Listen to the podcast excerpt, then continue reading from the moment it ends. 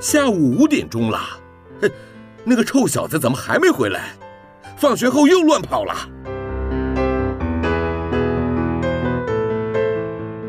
您现在收听的是云端新广播，FM 九十九点五 New Radio，最自由的新声音。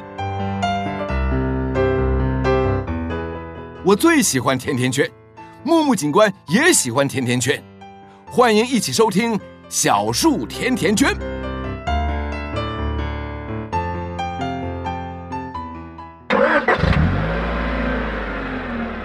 宝贝，出发喽！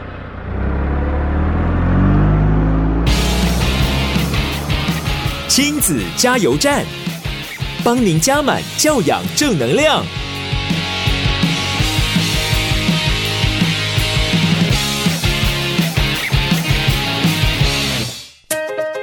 各位听众朋友，大家好！您现在收听的是在每个礼拜天下午五点到六点为您播出的亲子加油站节目，我是主持人琪琪妈。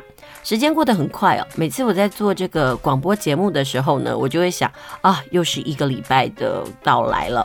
那每个礼拜天的下午呢，我们都会在空中与各位听众朋友哦，用声音来见面。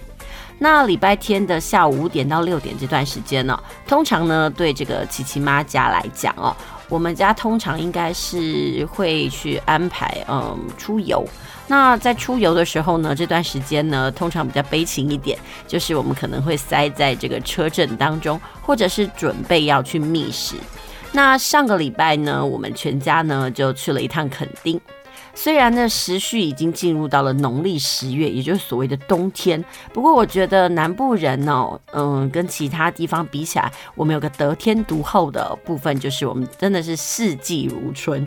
尽管是已经到了冬天，然后北部呢有那种寒流啊，然后大家都冷得要死，但是对于南部人来讲，其实我们很像穿着短袖还是家常便饭。虽然呢，我们一再接到警告说啊，今年呢的冬天呢可能会特别的寒冷，但对于南部人来讲，好像感受没有那么深哦。其实有些学校呢，甚至都还没有换季，那这件事情也真的是蛮妙的。好啦，那上个礼拜呢，我们全家去了一趟垦丁。那到了海边的时候呢，我觉得其实天气还不错，虽然有一点点凉凉的，但是我觉得在这个季节呢，到海边去哦，嗯、中午的时候呢，有点太阳，嗯，然后风徐徐的吹来哦，让人家觉得有点慵懒。那整个垦丁大街呢，或者是整个垦丁的一些，比如说南湾的那些地方呢，还是蛮多人潮的。那在回家的时候呢，我们就想说，哎，避免塞车啊，所以我们就想要提早踏上归途。那其实，在访寮啊，嗯，就是要往台中那个方向啊，其实就还是会塞车。虽然我们已经提早做准备，但是每次要塞车的时候，你就知道呢。会让人家那种心情非常的不好。那我不知道听众朋友哦，你如果在返家的过程当中呢，那遇到了塞车哦，你们全家呢会在车上做些什么样子的活动？是聊聊天呢，还是面对这样的交通呢无可奈何？那呃这阵子啊，我们家的琪琪刚好到了那个语言表达的萌发期，他很妙哦，就是很喜欢跟我们玩一些所谓的语言接龙的那个游戏。其实就是打发时间，然后呢，接着嗯，词语的最后一个字呢，然后再来扩充。那有些时候呢，孩子就是有些字呢就很难扩出去。哦，举个例子来讲，比如说我们讲到了空气。然后接下来呢，我们家的爸爸驾驶呢就讲了气馁。说到了馁这个字呢，孩子就是完蛋了，哇，是不是要认输？说真的，在这样的过程当中，其实可以训练孩子的那个词汇表达量哦。其实孩子的词汇量呢，使用的越多，其实他不管是他在阅读啦，或者是书写，或者是运用上呢，都会好许多。说真的，平常的时候呢，我们。呃的语言呢，口语表达其实词汇量是有限。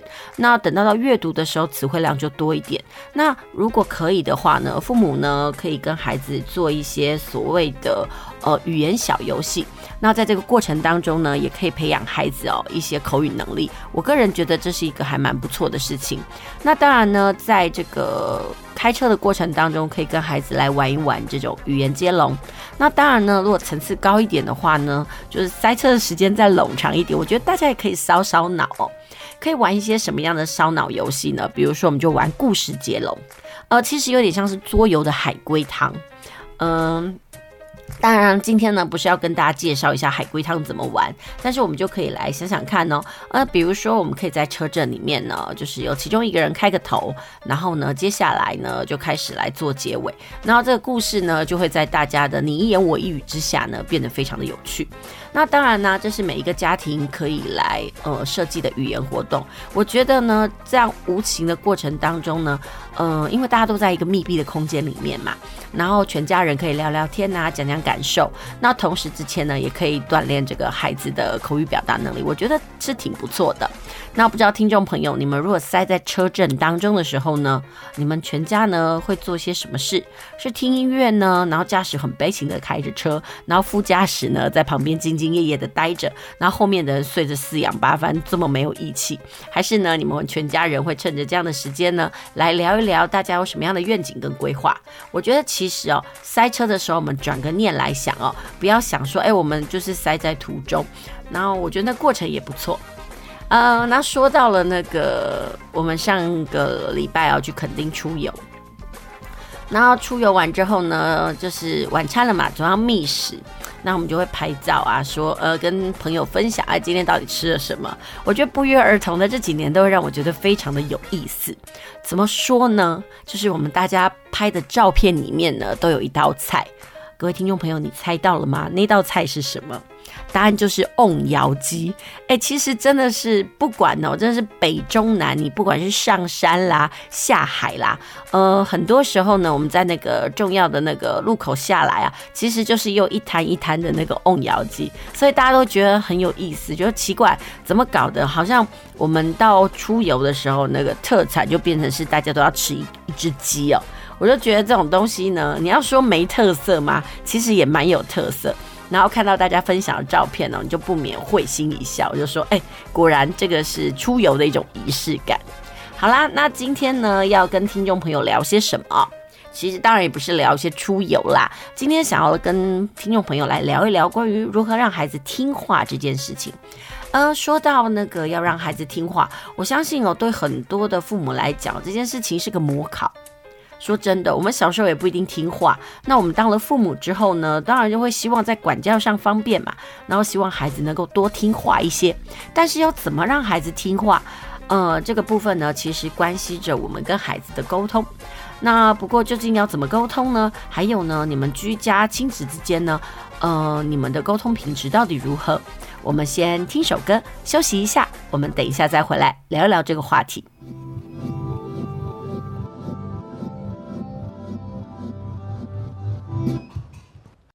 一个风风雨雨的社会，要怎样开花？少年家怎样落地？咱拢是为着爱情来弄流连。我已经决定要做一个善良的歹囝，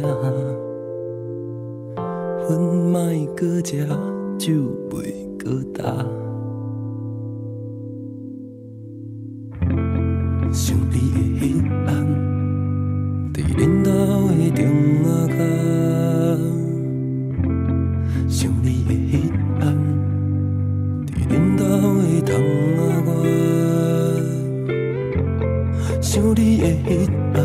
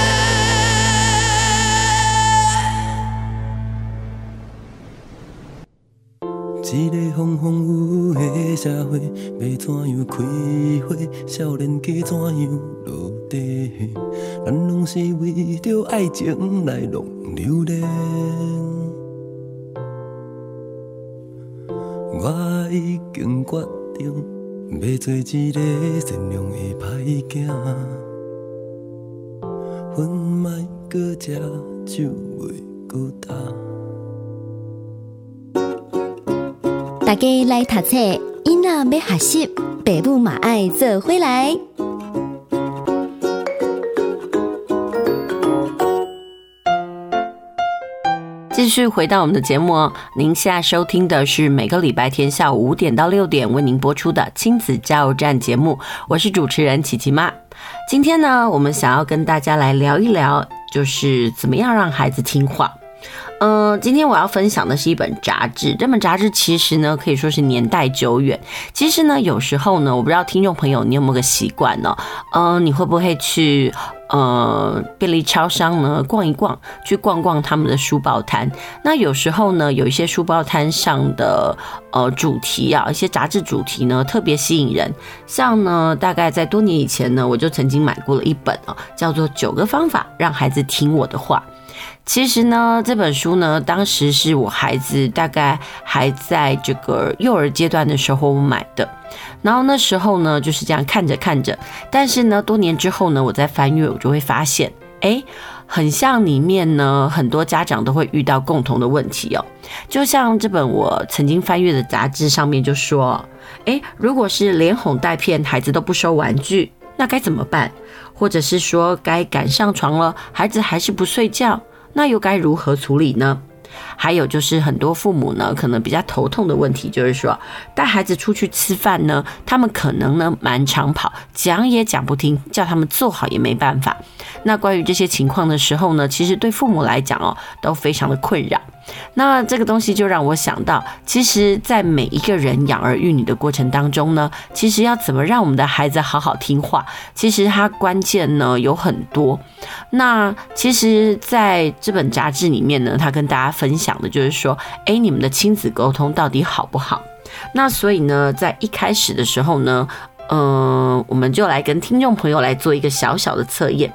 那这测验主要是来了解什么呢？就是来了解一下，说，哎，你们的亲子沟通的时候呢，你跟孩子的沟通是良好的吗？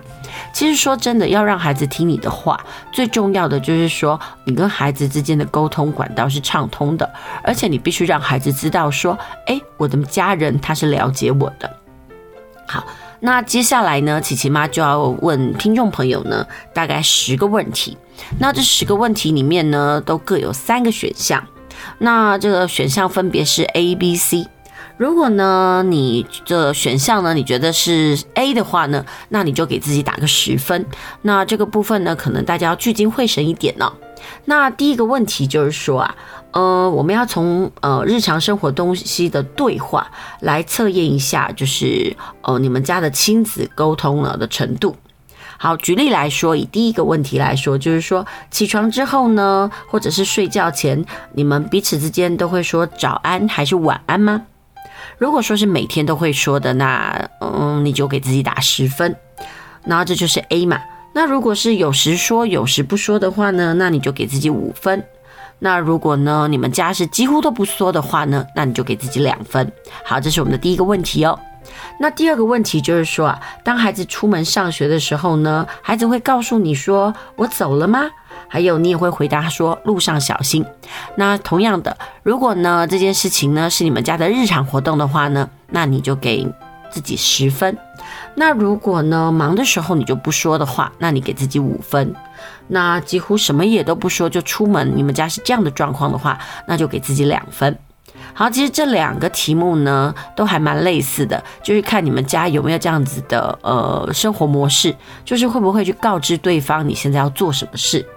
还有第三题呢，其实这个东西要问问所有的家长哦，如果孩子来问你功课的时候呢，你到底是怎么样子的回应？如果你是选 A 的家长，也就是获得十分的家长呢，你呢通常会做的行为就是放下手边的事情，马上回答。那得到五分的家长呢，通常就是会做，呃，你正在忙的话就会等一下再说。而得到两分的家长呢，就是孩子不太会问你功课上的问题，多半会去问另外一半。好啦，这就是目前我们的三题哦。那第四题的时候就是，呃，如果吃饭的时候呢，你会不会问问孩子啊，今天在学校里面发生的事情？如果你每天都会问的话呢，你给自己十分。那你如果是有时候问，有时候不问的话呢，你给自己五分。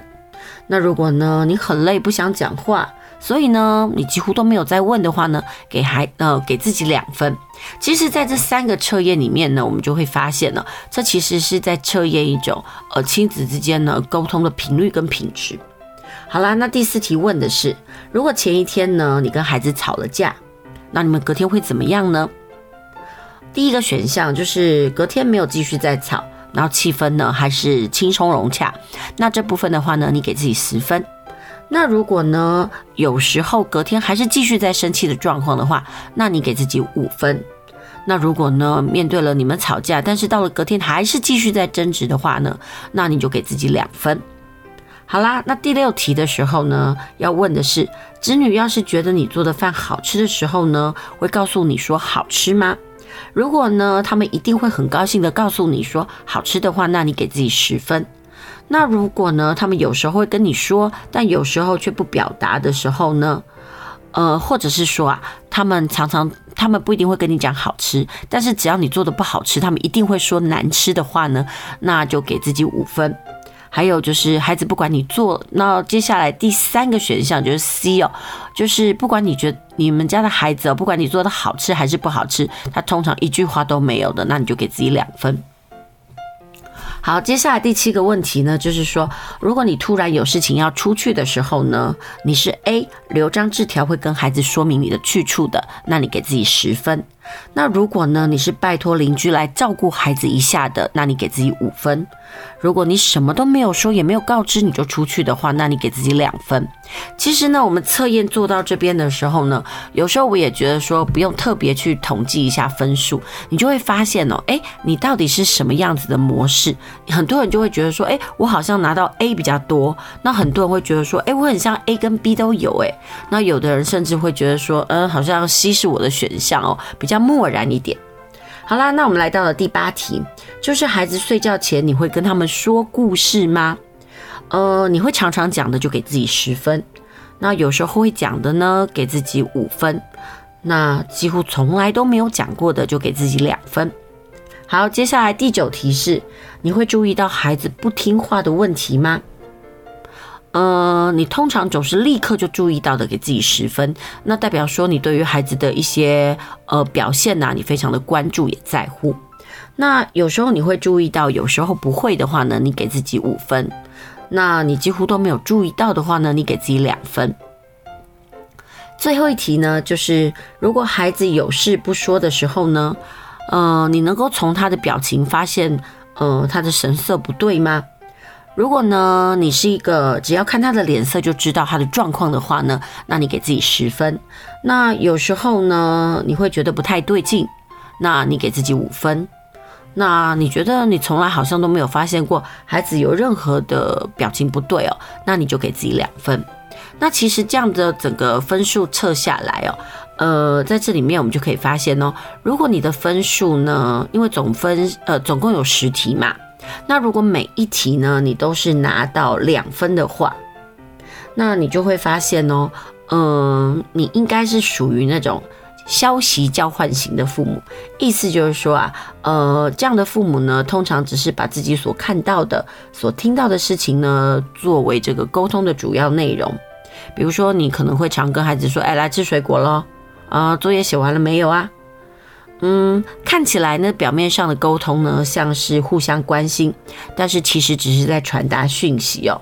这样子，孩子久了之后呢，可能会觉得有点孤单与疏离，那跟你没有办法产生那种一家人的感觉。所以呢，如果有这样子的状况的时候呢，可能你在亲子的关系上呢，要特别的嗯加油一下。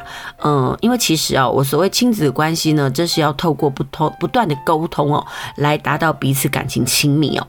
那如果呢，你的分数呢，大概在二十六或者是五十分之间呢，那意思就是说，你可能比较多选项是选择呃 B 或 C 的话呢，那意思就是说呢，你们的亲子沟通可能很容易呢就会吵起来，但是呢，却老是用争吵的方式来做沟通。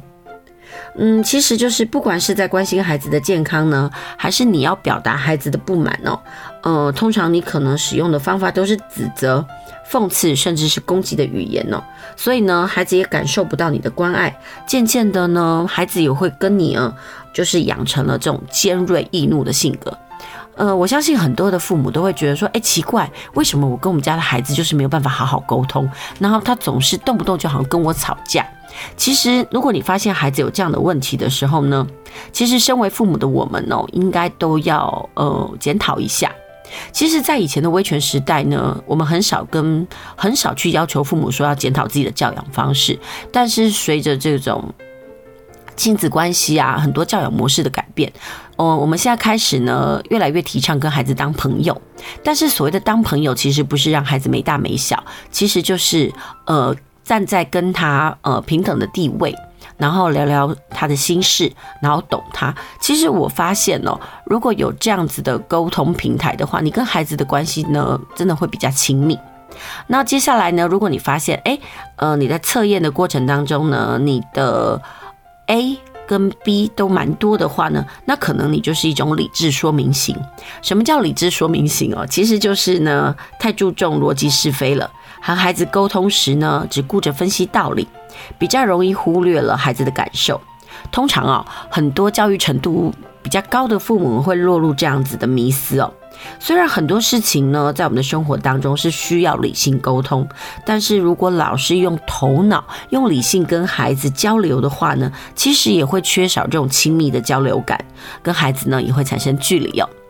好啦，那最后呢，如果你的分数呢，呃，大概是以 A，你的 A 选项最多的话呢，那你大概就是在七十六分到一百分的这样的家长，你应该就是所谓的表达感受型，就是呢，你比较会跟孩子站在同一个角度看事情，也愿意去理解孩子的感受，呃，这是算是比较好的沟通模式哦。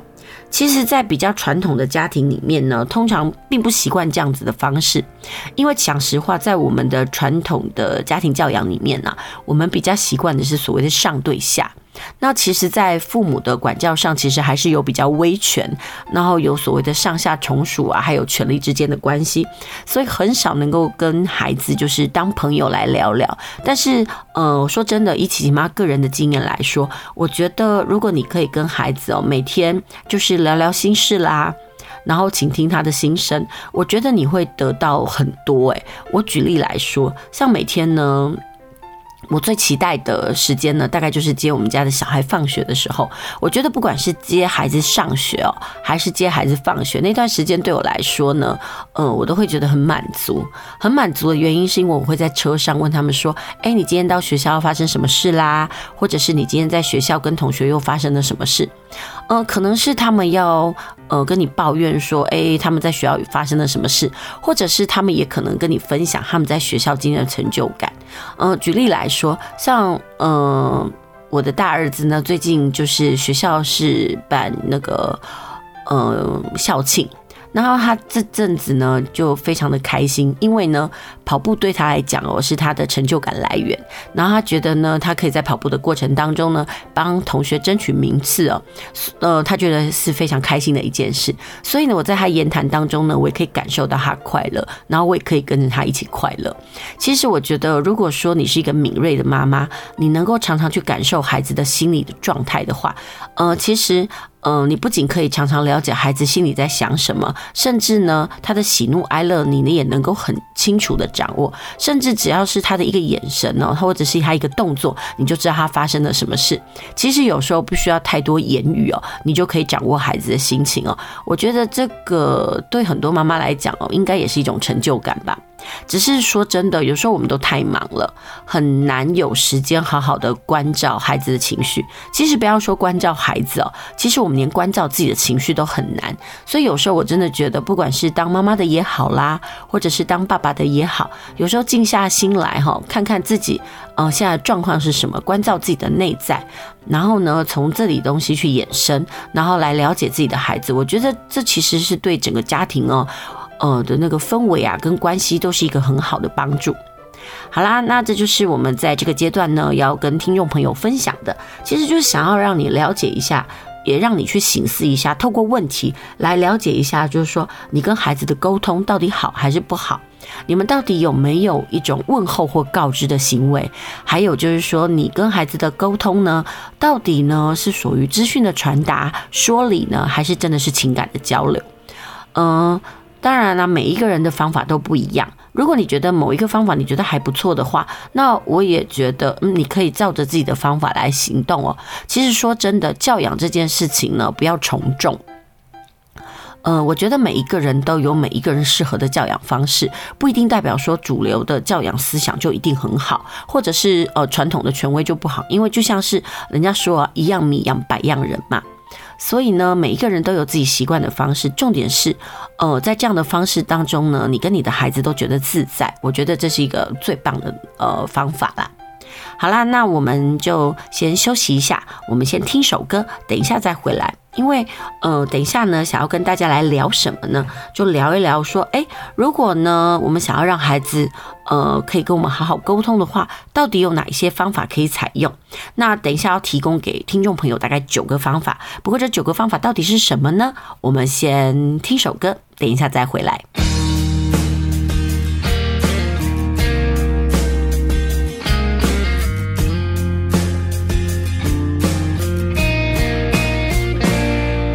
吹乱，冷冷的城市，今夜阁是无聊暗暝。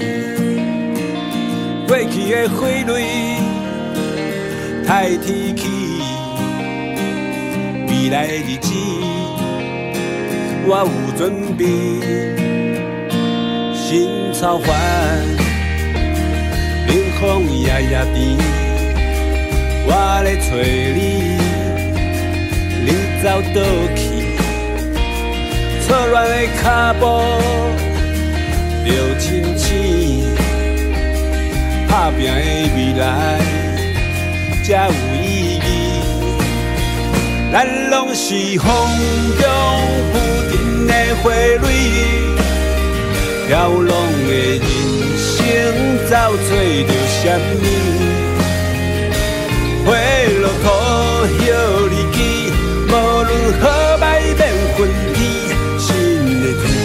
痛，茫无依，有怨有怨，目屎。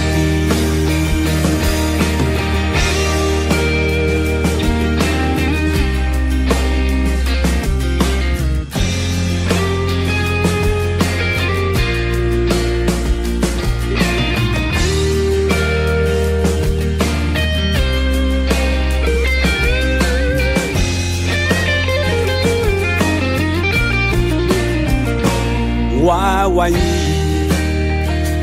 永远无怀疑，付出一切，随风飘去。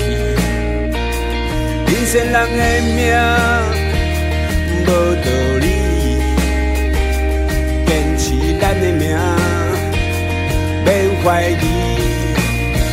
咱拢是风中浮沉的花蕊。飘浪的人生，找找着什么？花落土，叶离枝，无论好歹免分离。心的痛，茫无依，有怨有怨，目屎。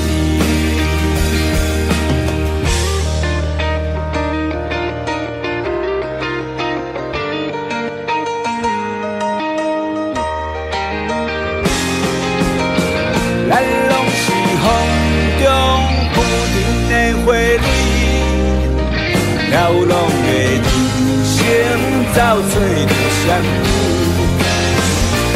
花落土歇日期，无论好歹变分天，心的痛，放无伊，犹原。目屎滴，咱拢是风。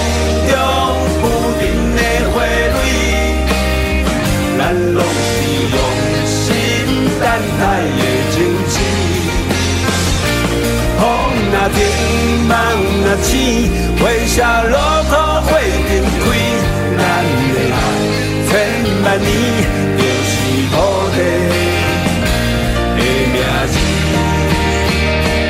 阮若破，梦若依，咱是土地。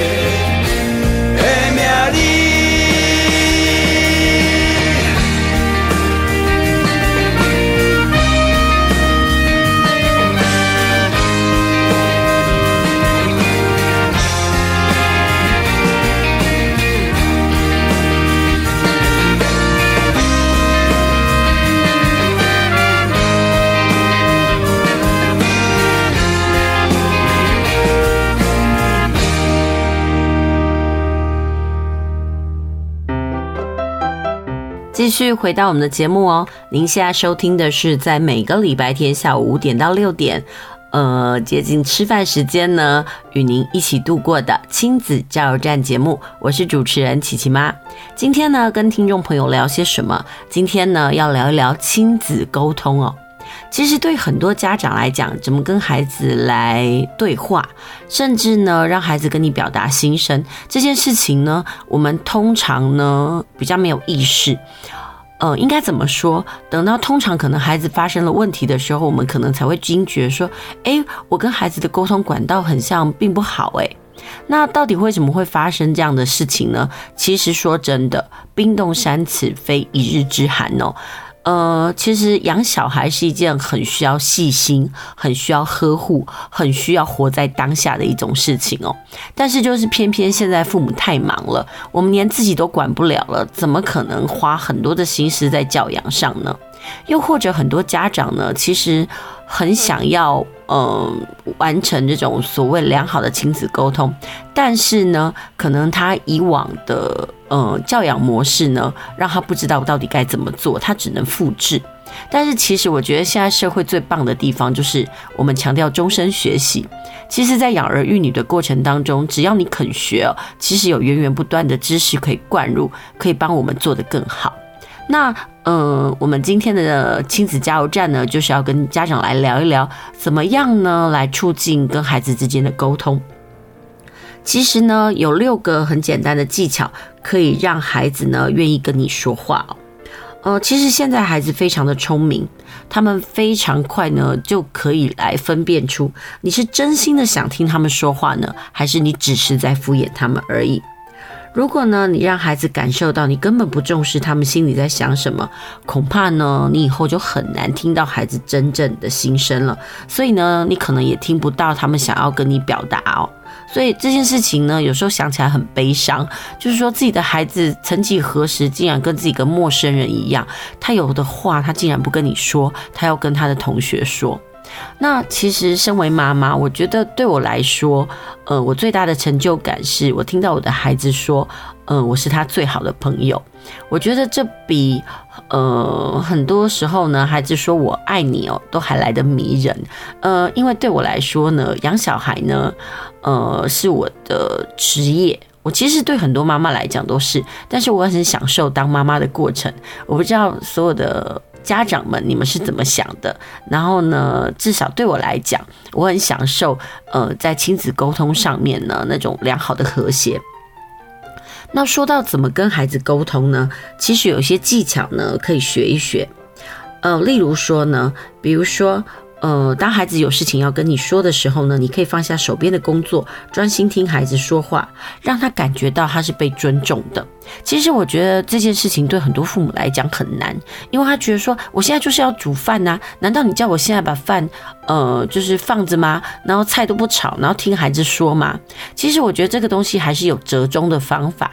也许你可以跟孩子说一下，说，诶，妈妈现在正在忙，不过我可以听你说。我相信孩子可以分辨得出来你。到底是真心哦，还是虚情假意？那除此之外呢？呃，有时候你在听孩子说话的时候呢，你也可以暂时抛开自己的偏见，去认同孩子的感受，以他的角度来看事情。呃，其实我觉得这这样子的沟通方式，不只是用在孩子身上。有时候我们跟其他人在对话的时候呢，呃，只要我们不带着偏见，不代表不带着批判呢，其实我们比较容易能够听到对方的心声。那其实如果我们跟其他的成人也是这样沟通，为什么？我们在跟孩子沟通的时候呢，要用先入为主的观念来看待他呢？然后另外呢，其实也可以试着鼓励孩子，让他们从经验中来学习，来得到成就感。其实孩子的人生哦，其实就是摸索的过程。在他摸索的过程当中，当然有成功，也有失败。重点是呢，我们能不能支撑他？我们能不能支持他？然后呢，关注他的成就感，甚至帮他找到成就感。其实这个对孩子来讲非常的重要。那另外的话呢，就是我们要学会怎么样来表达我们的关心，让孩子知道你是爱他、关心他的。其实有些父母都会说啊，我就很关心他啊，啊，你看天气冷他就不穿衣服。但是这时候就关系到你怎么跟孩子对话。比如说同样一句话，我觉得不只是对孩子哦，夫妻间也是。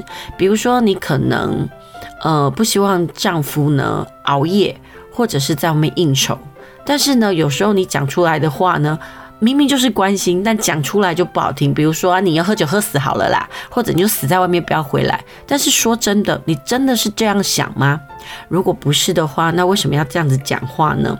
所以呢，有时候真的是讲话是一门艺术，不仅是对孩子，其实对我们的家人都是一样的。然后另外呢，在呃，要想要让孩子愿意跟你说，还有两个技巧。这两个技巧就是说呢，我们要赞美孩子正向的行为哦。那以后呢，孩子就会多多的表现出他被赞许过的行为。比如说，你觉得孩子他主动倒垃圾这件事情很棒，那你跟孩子说，那我相信呢，孩子就会记住，然后甚至呢，以后不用你讲，他就会自动来做这件事情。其实我觉得每一个人都可以回溯自己儿时的经验。你有没有想象，就是说什么时候呢？你是被赞美的？那你被赞美之后呢？你当下的心情是什么？其实我觉得人呐，只要是人哦，每个人都很希望被肯定。那当然，我们的孩子也一样啊。那如果我们可以呃正视到孩子他的正面行为，甚至是肯定他的话，我相信这样子的正向循环对孩子孩子来讲一定很有帮助。那最后一个简单的技巧呢，就是说每天要找机会跟你的孩子聊聊天，久而久之呢，他就喜欢跟你聊天。我觉得其实哦，这个东西就很像是制约。像我们家呢，就很习惯，就是呃，可能在睡前呢会聊聊天，或者是说在吃饭的时候也会对话。其实也不一不一定要想说，哎，我要聊一些什么冠冕堂皇的话题，真的不用哎，也不一定要说教。其实你就是聊聊说，哎，他最近在学校啦发生了什么事。其实，呃，你跟他聊天的过程当中，当他敞开心扉跟你说的时候呢，呃，不仅亲子之间的关系会变得更好，其实你用一个比较幽默的角度来看待的话，你就会觉得说，哎，现在小孩的想法真的很特别。呃，附加价值就是说，哎，你的孩子可能比较容易侃侃而谈。其实现在是一个很重视表达的时代。呃，我们常说，哎，我们家的孩子怎么那么沉默啦，或者是他讲话怎么那么没有条理？那其实身为父母的我们要去思考一件事哦。当他会这样，是不是我们没有给他练习表达的机会呢？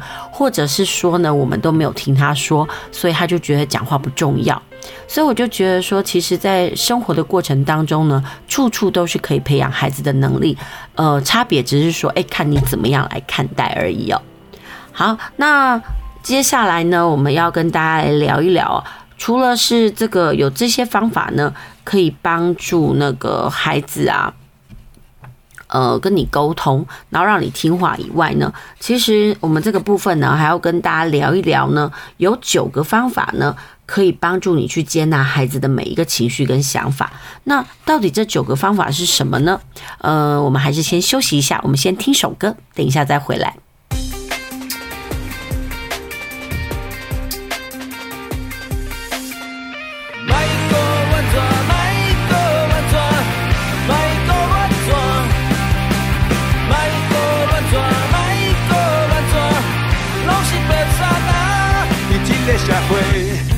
百有人，逐个人拢总无相共，不管你讲啥，拢无咱的差，是一个自由的社会。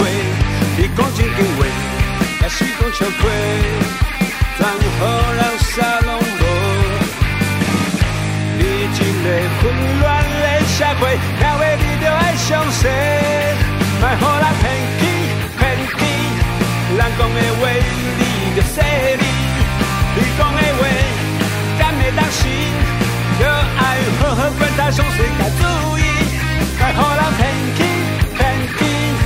人讲的话，你着细你，因显智慧，你的目睭着袂紧。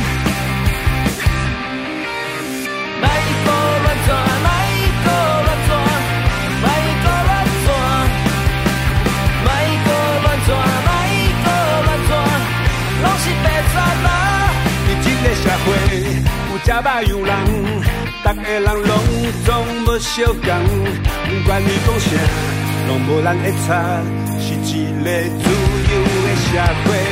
你讲真听话，也是讲笑话，全予人啥拢无。你一个混乱的社会，哪会你着爱相信？莫予人骗去骗去，人讲的话你着说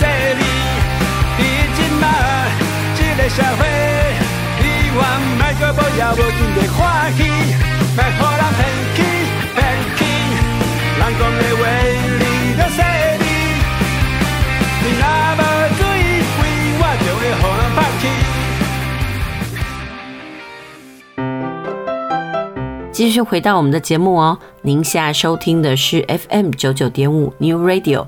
云端新广播电台在每个礼拜天下午五点到六点陪你一起度过的亲子加油站节目，我是主持人琪琪妈。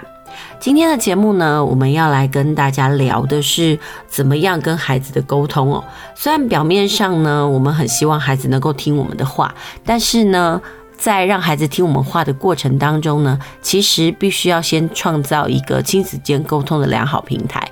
那在前面的节目当中呢，呃，我们跟听众朋友呢一起来做了一个小测验，当然呢，我们也学习了一些就是怎么样来跟孩子沟通的一些方法。那但是其实呢，在今天的节目当中呢，有一个很重要的事，就是我要分享一本杂志。那不过讲实话，这本杂志已经很久了，但是我个人觉得这本杂志的封面的标题还不错，就是九个方法让孩子听我的话。那今天就是要讲讲这九个方法是什么。其实呢，呃，我们要跟孩子相处的过程当中，就是一定要建立他的安全感。那到底怎么样建立安全感呢？其实就是要想到一件事，每一个人其实都有优缺点。如果孩子能够感受到父母呢，连他们的缺点都完全接纳的话呢，孩子就会产生了安全感，也会增加自信。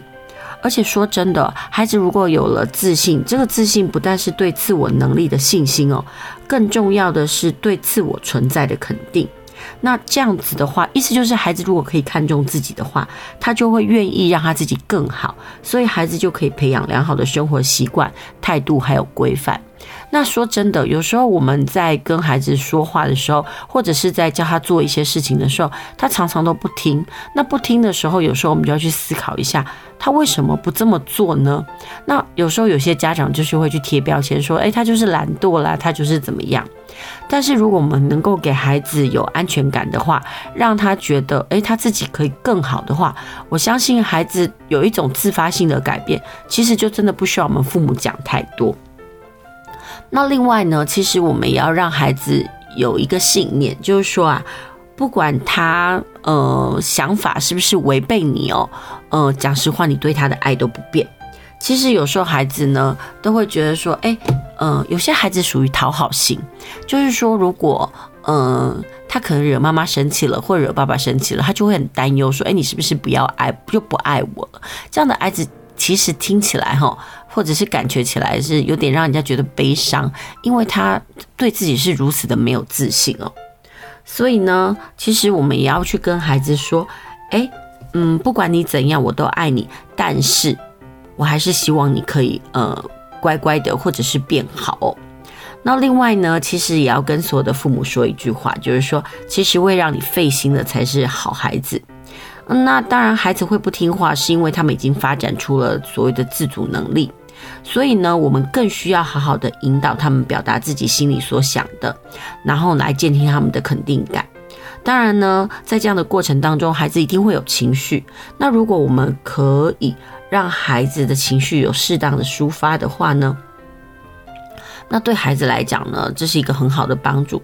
当然，有的时候呢，呃，如果我们为了要快速让孩子听话，然后每次都忽略了孩子的心声，渐渐的呢，孩子就会自动压抑，变成一个不让你费心的孩子。呃，其实我觉得好像，呃，前阵子呢，有一句话真的很让人家觉得触目惊心哦，就是说乖小孩的伤啊总是特别深。为什么说乖小孩的伤总是特别深？因为他们可能为了迎合父母而变得不敢有自己的声音，所以。渐渐的在成长的过程当中呢，就会有很多的伤痕。然后呢，比较糟糕的是呢，就怕以后突然爆发，演变成情绪障碍。说真的，现在的生活非常的高压，所以呢，有情绪障碍的孩子可以算是越来越多。所以，如果我们可以，呃，在家庭里面就已经呃制造那种良好的沟通场域，我相信呢，孩子的情绪障碍的问题哦，可能就会少很多。那接下来呢，就要跟大家来分析分享一下，就是说，哎，我们到底该怎么样来让孩子呢，可以跟我们好好的沟通？其实，在赞美的部分有三个方法，就是说呢，呃，我们赞美的时候呢，呃，就是不一定，就是说一定要特别好。例如说啊，呃，我们可以回想我们小时候，如果考试成绩只有六十分，回家一定讨打嘛。因为呢，很多时候父母只有看到我们错的部分，而没有看到我们对的部分。那相对的，呃，我们在鼓励孩子的时候呢，应该要赞美孩子已经完成或做到的部分，然后接下来再去要求他没有完成的部分。我相信呢，这个部分呢，呃，对孩子呢才会比较有帮助。那另外呢，如果我们要赞美孩子，其实是可以找机会的。呃，我们不要拿孩子去跟其他人比较，因为每个孩子他的独立发展的历程都不一样，不是每一个人一定得在，一定会在什么时候就做什么事。就像是很多孩子都很怕生嘛，一到人多的场合就会吓得大哭。然后呢，这时候呢，我们不要硬逼着孩子去做一个呃应该要怎么样的事情。我们可以去看到他有没有试着去努力，让他自己不要这么害怕。我觉得这件是一件很重要的事情。比如说，一个很怕生的孩子，他尝试呢，呃，让自己不那么害怕。讲实话，他的心里呢，已经做了很大的努力。这时候，我们如果可以看到，然后对他做出鼓励，我想这对孩子来讲哦，是一个很大很大的赞美。那接下来呢，我们对孩子呢，如果可以的话，就是降低标准。如果他有做到，那我们就称赞。说真的啦，我们的社会不是一个很习惯去赞美的社会。我们总是会觉得说，哎，怎么可以赞美孩子？他如果骄傲怎么办？但是说真的，我们回溯一下我们自己。难道我们不是很需要被鼓励吗？如果我们都很需要鼓励，很需要成就感，那为什么我们的孩子不需要呢？我们常常要用所谓的批评，呃，或者是责骂来对待他们嘛。所以这种事情，我们就可以开始来反求自己。如果我希望得到什么样子的对待的话，那相对的，我们对我们的孩子也可以用类似的方法。那除了鼓励之外呢，其实。呃，在教养的路上，不是只有一种方法。有时候不对的时候，我们也应该要责备。但是责备要责备什么呢？就是我们要骂的时候，是他错的这个部分，是他的行为，而不是他的人格。呃，这件事情怎么说？呃，比如说啊，如果是他，呃，比如说，呃，袜子没有丢好。或者是他的脏衣服没有收好，我们应该针对这个部分讲，而不是去指责孩子说：“哎，你怎么这么脏？你怎么这么懒？”因为那个脏跟懒哦，其实就是对孩子一种人格上的批评。好，那接下来呢，呃，在责备上呢，还有两个要诀要注意，就是说我们要让孩子清楚的知道，就是他为什么被骂，而不是让他觉得说：“哎，我这件事情做错了，那我被骂完了，然后就算了。”那因为这样子的话，孩子下次还是会犯同样的错误，所以这件事情呢，嗯，要特别的注意。然后接下来呢，就是在责备的过程当中呢，呃，我们要接纳孩子的心情，还有呢，要禁止他不该做的事情。呃，举个例子来说，当孩子在卖场里吵闹要买玩具的时候呢，与其直接开骂，然后强行把孩子拖走。还不如呢，好好的跟他说，我知道你很喜欢，但是呢，我们已经讲好了不买玩具。这个部分呢，就是我们同理了孩子的情绪，然后充分呢，呃，跟孩子说，诶，为什么我们不买？其实这两件事情，我们应该要把它分清楚。呃，讲实话，这个做起来有点难，因为我们有时候人呢，很容易情绪用事，不要说小孩，连大人都是。所以呢，我们可以先同理孩子的情绪，之后呢，让他知道，哎，我们是呃理解他的。接下来再跟他说理，我觉得这样这样的状态会好一点。然后最后呢，呃，其实我们要让孩子听话的时候呢，除了赞美、责备以外，其实还有一个很重要的事情叫做放手。那什么时候要放手呢？其实就是要尊重孩子的努力。举个例子来讲，绑鞋带对我们来说，或者是扣扣子对我们来说是再简单不过的事情，所以我们很容易都会帮孩子戴了。但是呢，如果孩子必须要学会绑鞋带的时候呢，这时候父母就需要放手。呃，不过呢，呃，在我们鼓励孩孩子的时候，也要小心措辞哦。呃，不要说，呃，这件事情对你来说太难，孩子会认为说，只有我觉得难，别人都很简单吗？所以其实呢，在放手的过程当中呢，我们跟孩子沟通的技巧要特别注意。然后接下来就是在放手的过程当中，我们要让孩子自己去做决定。其实孩子他们的生活是充满在父母的命令之下，所以有一些事情能够让他们自己决定的时候呢，他就会有一种所谓能够自我掌控的那种感觉。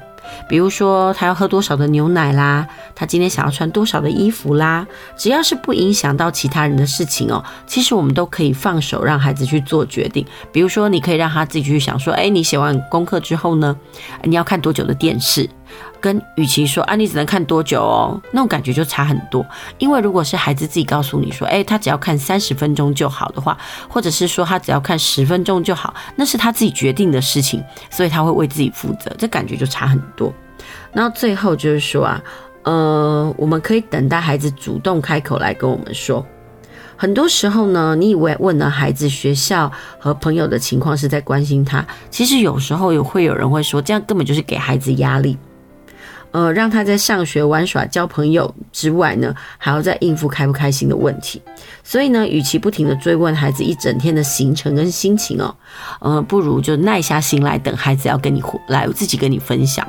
当然呢，当孩子愿意跟你分享的时候，这时候呢，我们就真的要专注聆听哦，不然免得孩子会觉得说，我跟你讲也没有用，你根本就不是真的。所以久而久之呢，亲子的沟通关系就会变得很差。好啦，这就是我们今天跟大家分享哦，怎么样让孩子听我们的话？其实说让孩子听我们的话，我觉得这种东西有点太威权了，还不如说我们要怎么样跟孩子好好沟通，让他们能够充分的做自己。然后培养孩子的自主性，还有安全感。我觉得，其实，在教养的这条路上哦，孩子几岁就代表说我们已经当了父母几年。其实，在我们刚开始生下孩子的那一年，我们大家都是从零分开始。然后，在这个过程当中呢，不断的成长，然后学习。当然呢，我也希望亲子加油站的节目呢，可以透过一些空中的对话。然后还有一些观念的分享，让大家在养儿育女的这条路上呢，不会觉得非常的惶恐。说真的，有时候我们在教养的路上呢，都是听别人说，或者是在经验中学习，但是我们又不知道到底这样的结果好还是不好。那如果我们可以有一个可以对谈的，或者是可以有一个支持的对象的话，我相信我们的养儿育女的这条路上呢，可能就会从容许多。好啦，谢谢您今天的收听哦。那因为时间的关系，我们节目也要进行尾声了。那。呃，下周的节目呢，我们开始要来跟大家聊一聊所谓的高中升大学的这个部分。呃，我相信很多父母呢，可能都对，如果你们家的孩子现在是高中生的话，你可能对于学习履历或者是新的考试制度呢，呃，非常的陌生。所以呢，大概在下几个礼拜的节目呢，我们要跟听众朋友来讨论一下这个部分的议题哦，甚至是来跟大家聊一聊高中生适合读哪一些的书目哦。因为其实讲实话，我们的节目之前都一直呃着重在这个国小生要读什么，但是我真的觉得，呃，随着一零八课纲呢，然后考题越来越活，然后呢，阅读素养越来越强调的过程当中呢，我们也应该要关照一下，就是说，呃，即将进入成年的这群高中生，他们应该要读什么样子的书目呢？对他们来讲比较有帮助。好啦，今天的节目呢，已经进行到这边将近尾声了。那也谢谢您今天的收听，也别忘了下周同一时间继续锁定我们亲子加油站节目哦。我们下周同一时间再会。